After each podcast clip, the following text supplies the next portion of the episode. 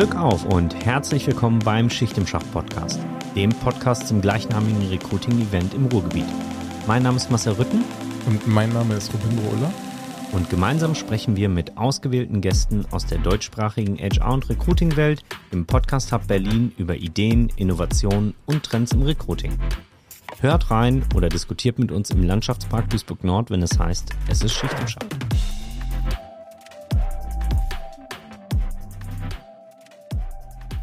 Herzlich willkommen zu einer neuen Folge des Schicht im Schacht Podcast. Heute mit einer lebenden Legende des deutschsprachigen Recruitings, Personalmarketings und Employer Branding. Ich freue mich sehr, dass wir ihn heute zu Gast haben.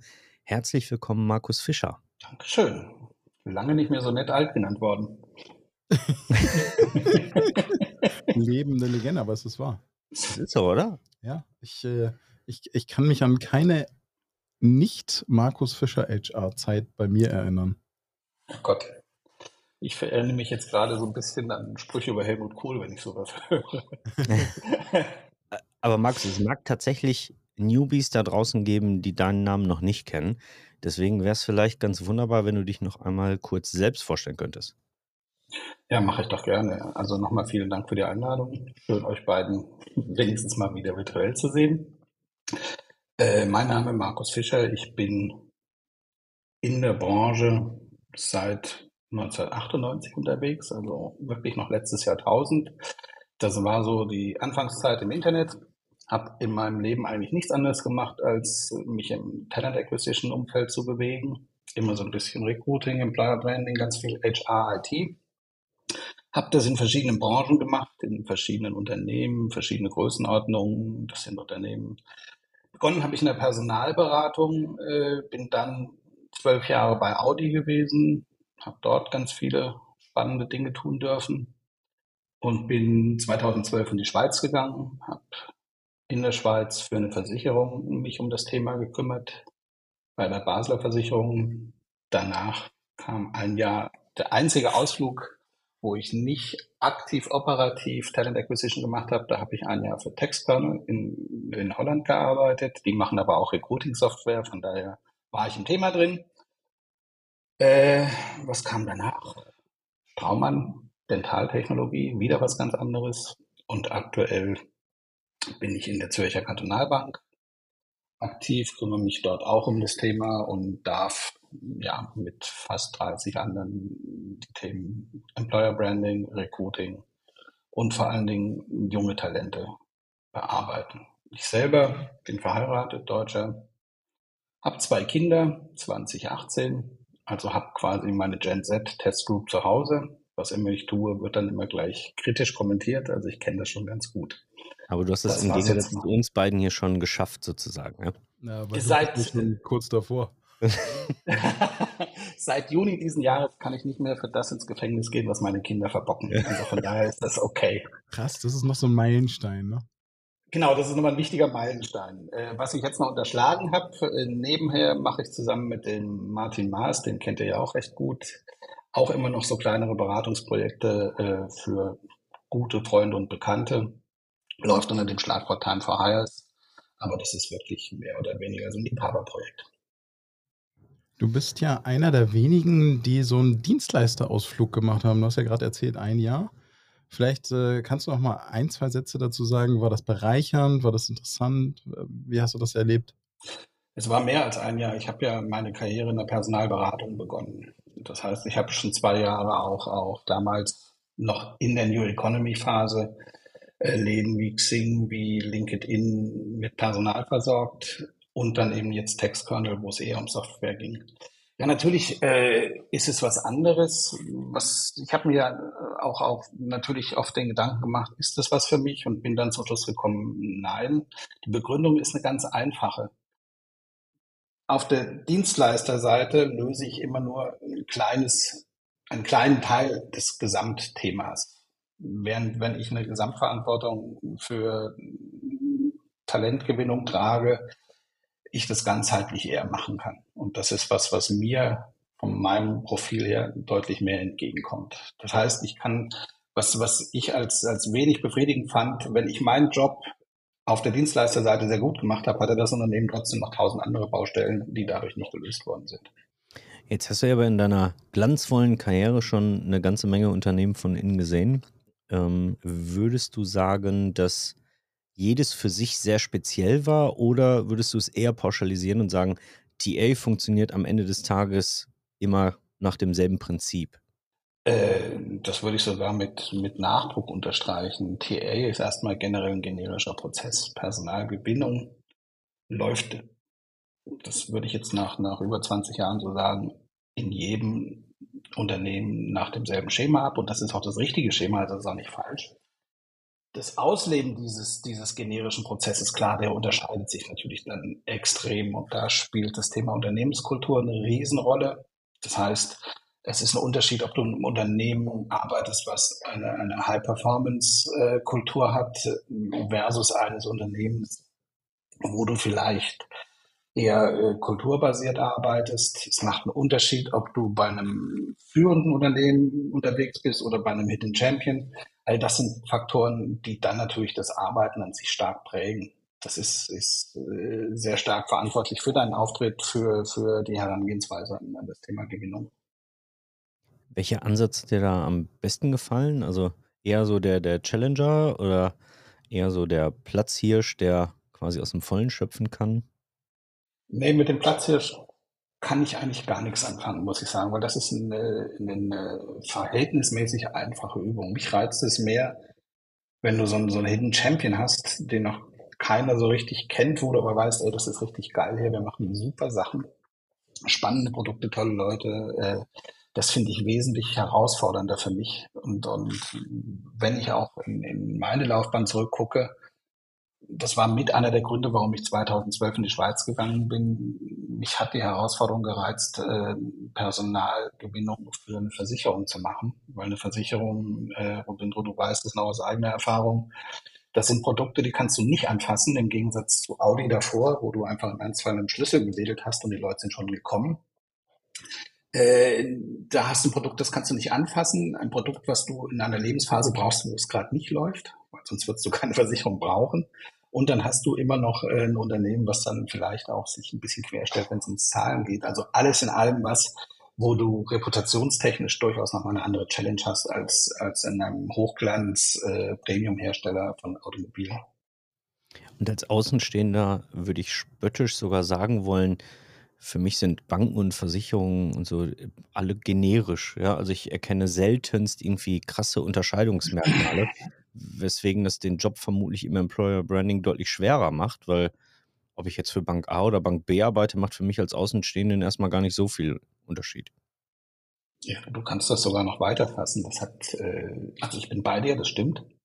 Die Produkte sind, sind vergleichbar, aber das gilt natürlich eben auch für Autohersteller, das gilt natürlich auch für Maschinenbauer.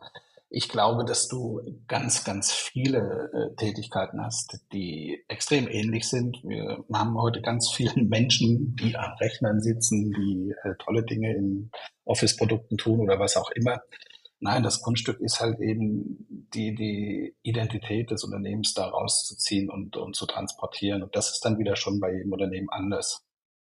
Und ja, mag sein, dass nicht jeder eine Branche Bank oder eine Branche Versicherung super spannend findet. Manchmal muss man auch die Schönheit ein bisschen suchen ohne Flachs.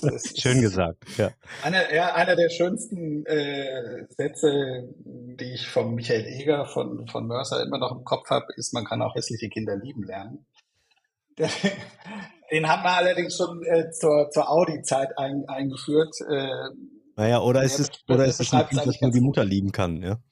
So ungefähr, genau. Also so krass ist es jetzt nicht, aber es ist in der Tat durchaus manche Sachen sind erzählwürdiger. Also du musst mehr, mehr Liebe in die Erzählung stecken, damit man auch die Schönheit erkennt.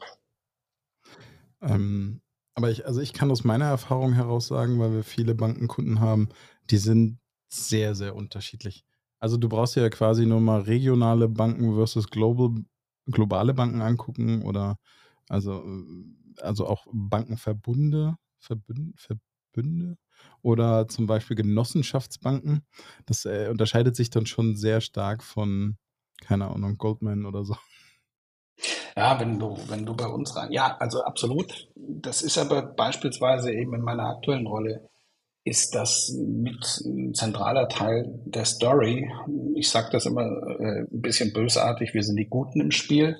Dadurch, dass wir, äh, bei uns nennt sich das einen konkreten Leistungsauftrag haben. Das heißt, das, was die Bank dort tut, ist nicht irgendein Aktionär glücklich machen, sondern wir haben einen, einen gesetzlich definierten Auftrag, äh, den Kanton Zürich äh, wirtschaftlich in die Lage zu versetzen, erfolgreich zu sein und nicht nur den Kanton, sondern auch die Einwohner. Und da hast du dann das Thema Purpose natürlich nochmal auf einer ganz anderen Ebene. Das heißt, nicht wenige bei uns äh, schätzen auch genau das. Jetzt bist du ja in deiner Rolle verantwortlich dafür, die Recruiting-Organisation oder die TA-Organisation strategisch weiterzuentwickeln. Wenn ich das richtig verstanden habe. Wie, wie sieht bei dir dieser Ansatz aus? Wenn du eine neue Stelle antrittst, ähm, du machst wahrscheinlich erstmal eine Analyse und dann geht's los. Wie, wie schaffst du es, die Teams da entsprechend entwickeln zu können? Ja, das Thema ist am Ende, versuche ich die Sachen sehr pragmatisch anzugehen. Also ich kann mich jetzt in 22 Jahren nicht erinnern, irgendwo mal auf endlose äh, Finanzpötte zugreifen zu können und viel zu viele Leute zu haben, sondern es war immer mehr oder weniger hart auf, auf Kante genäht.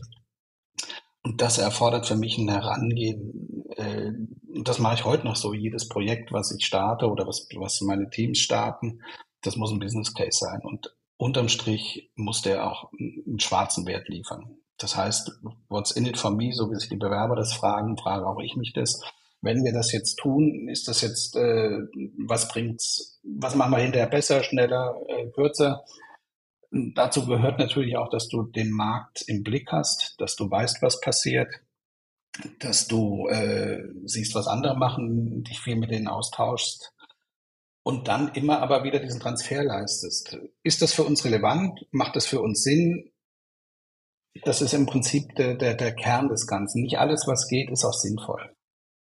Ich würde sogar sagen, wenn ich in den Markt reingucke, für uns oder für das, was, was mir im Kopf rumschwebt, 20 Prozent vielleicht. Den ganzen Rest kann ich sagen, hey, dürft ihr mitspielen, ist nicht meins. Das ist ganz spannend. Ich habe die Tage ähm, einen Beitrag von einem lieben Tim Verhöfen auf LinkedIn gelesen und kommentiert, der die Frage gestellt hat, wie komme ich denn an neues Budget ähm, ja. für Projekte oder, oder Themen, die ich vorantreiben will in meiner TA-Organisation. Und äh, da habe ich halt auch dazu kommentiert, dass ich gesagt habe, es braucht eigentlich erstmal für alles ein Business Case, um erstmal legitimieren zu können, brauche genau. ich etwas Neues an Budget oder kann ich irgendwas anderes lassen? Ja, nämlich äh, widme ich Budget um.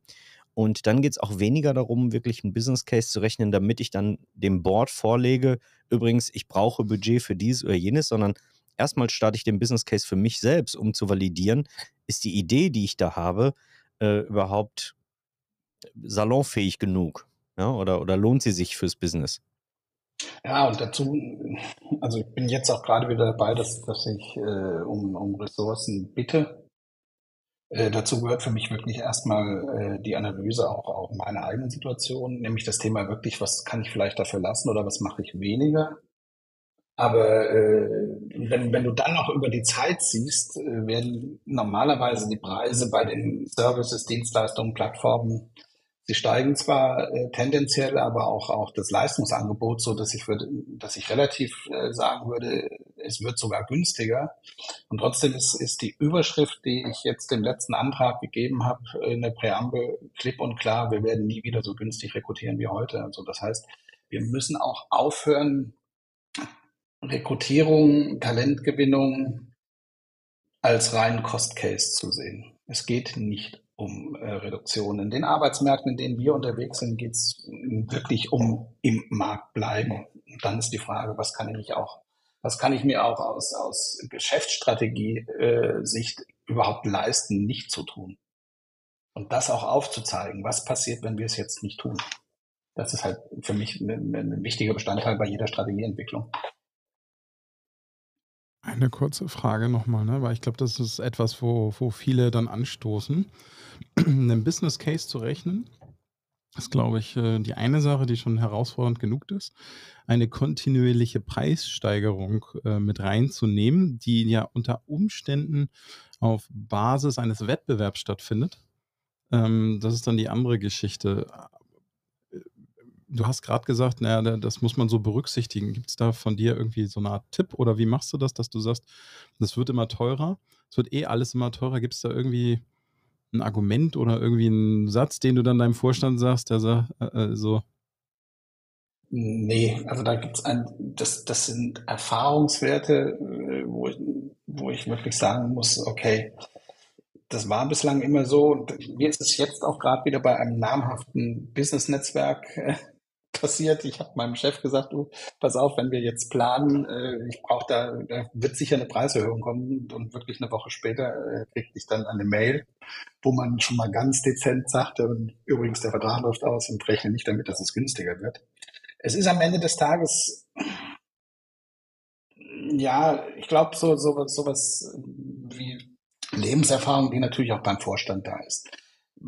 Für mich aber wichtig eben, dass ich die Hausaufgaben gemacht habe und wirklich mir Gedanken mache, brauche ich all das noch, was ich tue? Was kann ich wirklich mal sein lassen? Wir sind alle gut in neue Dinge anstoßen. Wir sind aber dann schlecht, auch mal irgendwann zu sagen, so und das und das und das machen wir jetzt einfach nicht mehr, weil es uns von der Effizienz her nicht weiterbringt. Also ich habe beispielsweise, als ich reden wir, reden wir Tacheles, als, als, als ich äh, in der Bank eingestiegen bin, das Investment für beispielsweise LinkedIn deutlich nach oben geschraubt, aber im, im, im Gleichklang die Rahmenverträge mit allen anderen Jobbörsen sofort gekündigt.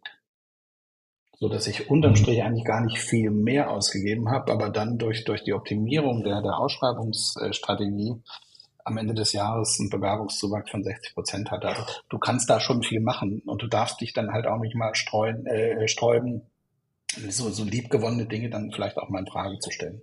Jetzt ist es ja auch so, dass ganz viele andere Neuerungen äh, auf den Markt kommen und drängen, die dann eben auch alte Dinge, die man irgendwann mal in, äh, etabliert hat, dann auch obsolet machen. Ne?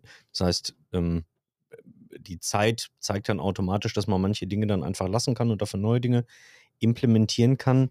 Wie gehst du grundsätzlich damit um, wenn neue Themen in den Markt strömen? Also nehmen wir jetzt ganz aktuell so, so Themen wie gen äh, generative KI, ne? Ähm, wie gehst du mit so einem Hype um ähm, und wie schnell oder wie stark etablierst du solche Themen in deinen Arbeitsalltag? Oder anders gefragt, glaubst du sogar, dass da überhaupt irgendwas Neues kommt oder ist das alles alter Wein in neuen Schläuchen? kommen ständig neue Dinge und das ist auch gut so. Und, und wenn, wenn du jetzt beim, beim Thema KI bleibst, ist das was, was mich als, als ja, kleinen Technikfreak von, von der ersten Sekunde an fasziniert hat. Und da sehe ich zum Beispiel Riesenpotenziale drin. Was mir aber zu eigen ist, ich, ich habe ein Problem mit all diesen Hype-Geschichten.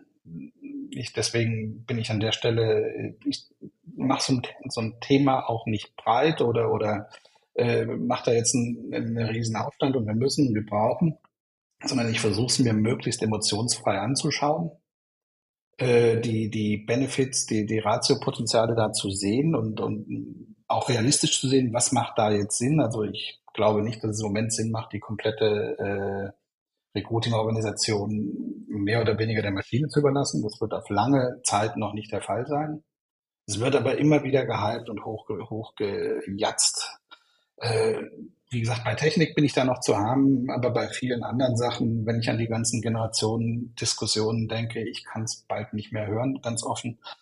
Äh, und ich habe bei uns Verantwortung für 400 aus dieser Generation. Äh, ich muss sagen, wenn ich das allein dieses Thema sorgt bei mir was fast für Magengeschwüre, wenn ich es lese. Also von daher haben wir geklärt.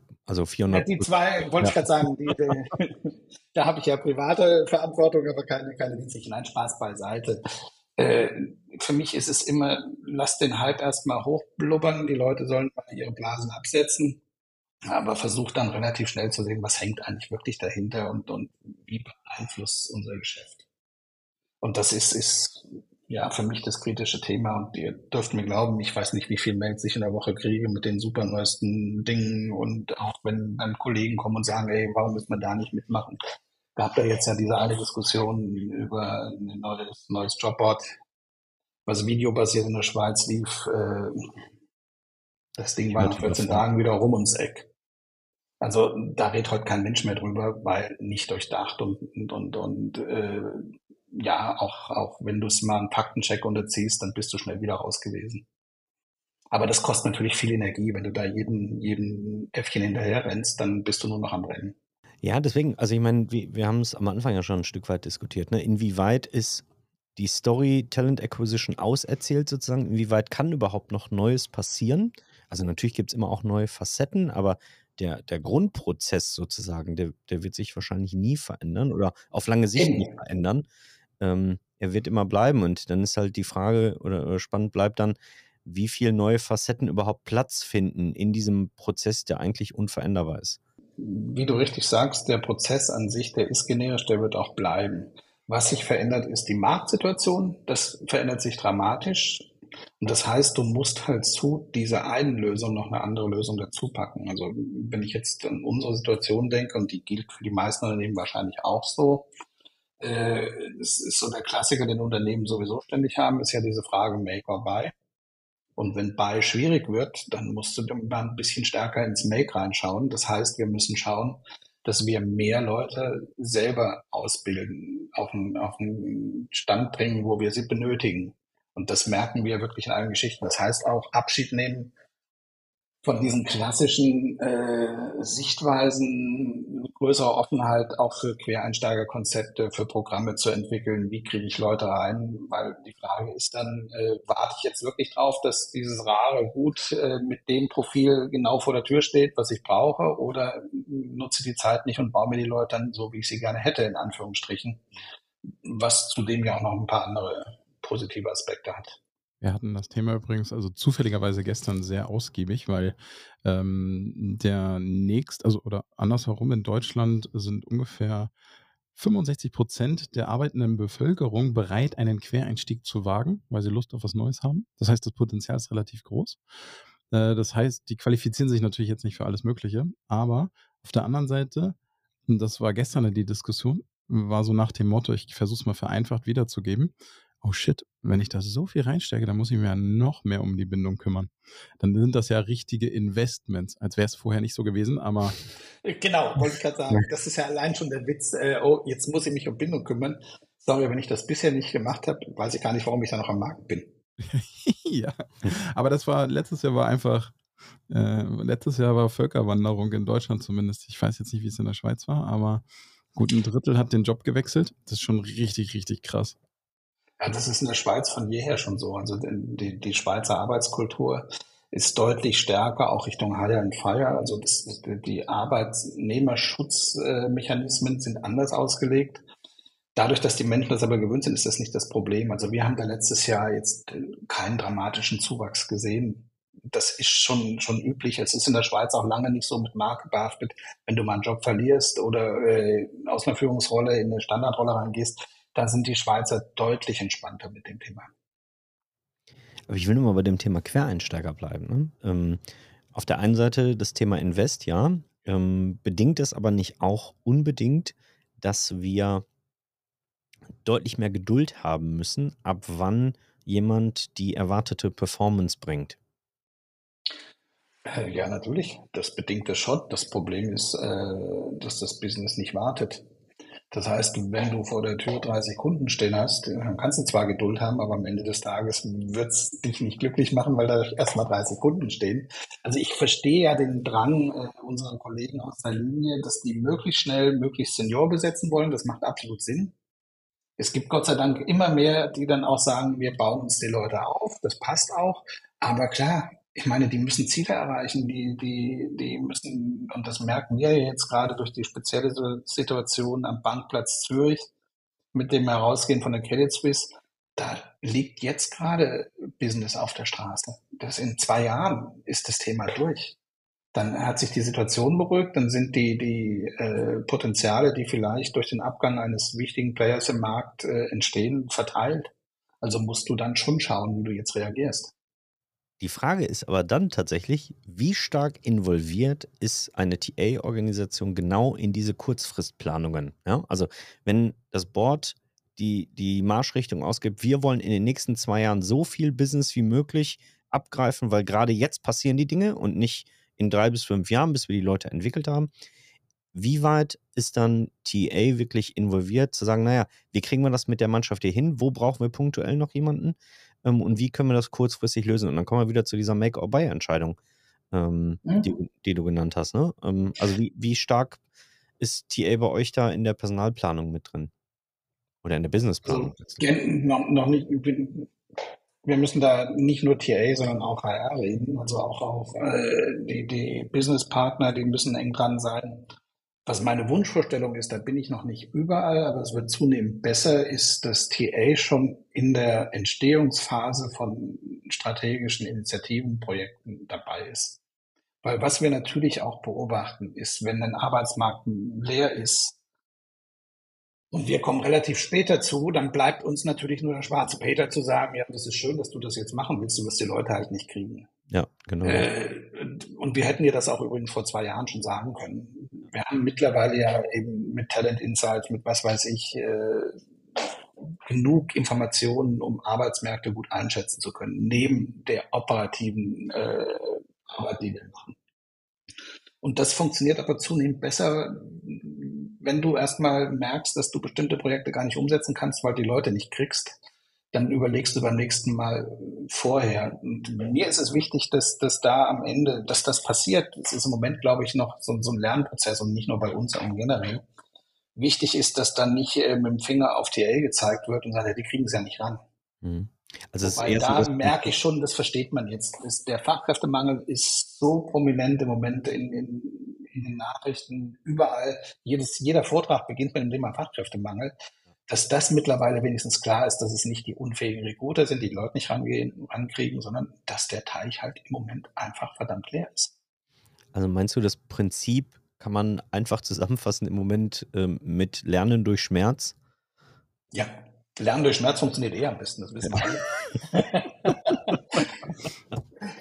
Aber das hat, also ich merke das wirklich jetzt so in den letzten zwei Jahren, spüre ich da eine deutliche Veränderung, eine deutliche Aufwertung auch der strategischen Sichtweise auf das Thema TA. Also das ist, ist eindeutig spürbar. Das Problem ist, das macht den Teich jetzt trotzdem nicht voller, aber äh, es vermindert oder es verhindert vielleicht größere Fehlentwicklungen, dass man dann wirklich sich in, in Sachen reinstürzt, wo man der sagt, ja, guter Gedanke, gute Idee, aber eben niemand da, der es machen kann. Du hast gerade schon äh, einmal kurz die Credit Suisse erwähnt. Müsste nicht eigentlich der Bankplatz Zürich im Moment der Garten Eden für jeden Recruiter sein, weil eine Bank vom Markt gegangen ist? Ja, also das ist das Problem ist, das ist ja so, so, so ein Marktausscheiden auf Raten. Das heißt, äh, wir rechnen jetzt Ende des Monats damit, dass wirklich mal gesagt wird, das passiert jetzt. Es gibt äh, Kalkulationen und das hört sich erstmal übel an, dass viele Menschen wirklich den Job verlieren also ja, eigentlich Garten Eden hört sich jetzt gut an. Wir sehen das wirklich eher als Verantwortung teilweise auch. Das sind nämlich alles gute Leute. Es ist nicht so, dass die Credit Suisse jetzt voll mit schlechten Leuten ist. Im Gegenteil. Ich war selber jahrelang Kunde dort und bin hervorragend bedient worden. Äh, die Frage ist nur, wie passt es in deine Strategie rein? Wie passt es vor allen Dingen, und das ist, ist ein ganz großes Thema bei uns, auch in die Kultur rein? Weil eben, Robindro, wie du sagst, Banken sind divers und da gibt es kulturell wirklich einen, einen, großen Unterschied. Und die Frage ist dann auch, äh, du, du, rekrutierst immer noch Menschen und nicht, nicht äh, Kundenbücher auf zwei Beinen oder sowas. Äh, du musst ja, musst ja wirklich da reingucken, was macht das denn mit mir und was macht das mit meiner Marktpositionierung, mit meinem Unternehmen. Das ist ein sehr sensibles Thema, was hier auch überhaupt keiner leicht nimmt. Also weder wir noch unsere Konkurrenten noch die Betroffenen selbst da geht man aus meiner Sicht extrem verantwortlich mit um. Finde ich, finde ich, ist eine sehr positive Erfahrung und offen gestanden, aber auch eine wahnsinnige Lifetime-Erfahrung, die ich hier gerade mache in der Richtung. Das ist tatsächlich spannend. Ne? Also die, ähm, ich hatte das in der Vergangenheit noch nicht so direkt im Sinne von, es ist ja schon ein anderes Thema, äh, wenn sozusagen Personal unter Banken ausgetauscht wird, als äh, in meiner Münchner Zeit. Wir haben uns auf alle Unternehmen immer gestürzt, die abgebaut haben, aber die hatten in der Regel auch überhaupt noch nicht mal eine Branchenüberschneidung. Mhm. Und dann rekrutierst du einfach, guckst, ob es kulturell passt und so weiter. Hast ja, ja, viele Themen gar nicht, die du dann hast, äh, wenn du von einer anderen Bank äh, rekrutierst. Ja, und du darfst auch nicht vergessen, äh, dass der Bankensektor in der Schweiz eine äh, andere Bedeutung hat. Der ist, der ist fundamental für die Schweizer Identität. Das heißt, das kannst du vergleichen, als würde jetzt hier in Deutschland Mercedes oder BMW aus dem Markt rausgehen. Ja, ich hätte jetzt fast Automobilbranche als Referenz ja, für Deutschland das, Das, das, das, ist eine Schockwelle äh, gewesen. Das ist auch ein Hinterfragen, was haben wir da in den letzten Jahren vielleicht falsch gemacht, äh, weil das ist natürlich ein Motor für die Schweiz und, und das spüren wir schon. Und da, äh, ja gut, uns hat es jetzt dadurch natürlich nach vorne nochmal gespült. Wir sind eh in so einer Twitter-Rolle weil wir sind nicht wirklich eine Kantonal, also wir sind natürlich eine Kantonalbank mit, mit dem Auftrag, aber rein größentechnisch äh, sind wir in einer anderen Liga unterwegs als die anderen und sind aber auch keine richtige Großbank. Das heißt, wir sind so das charmante Zwischenstück.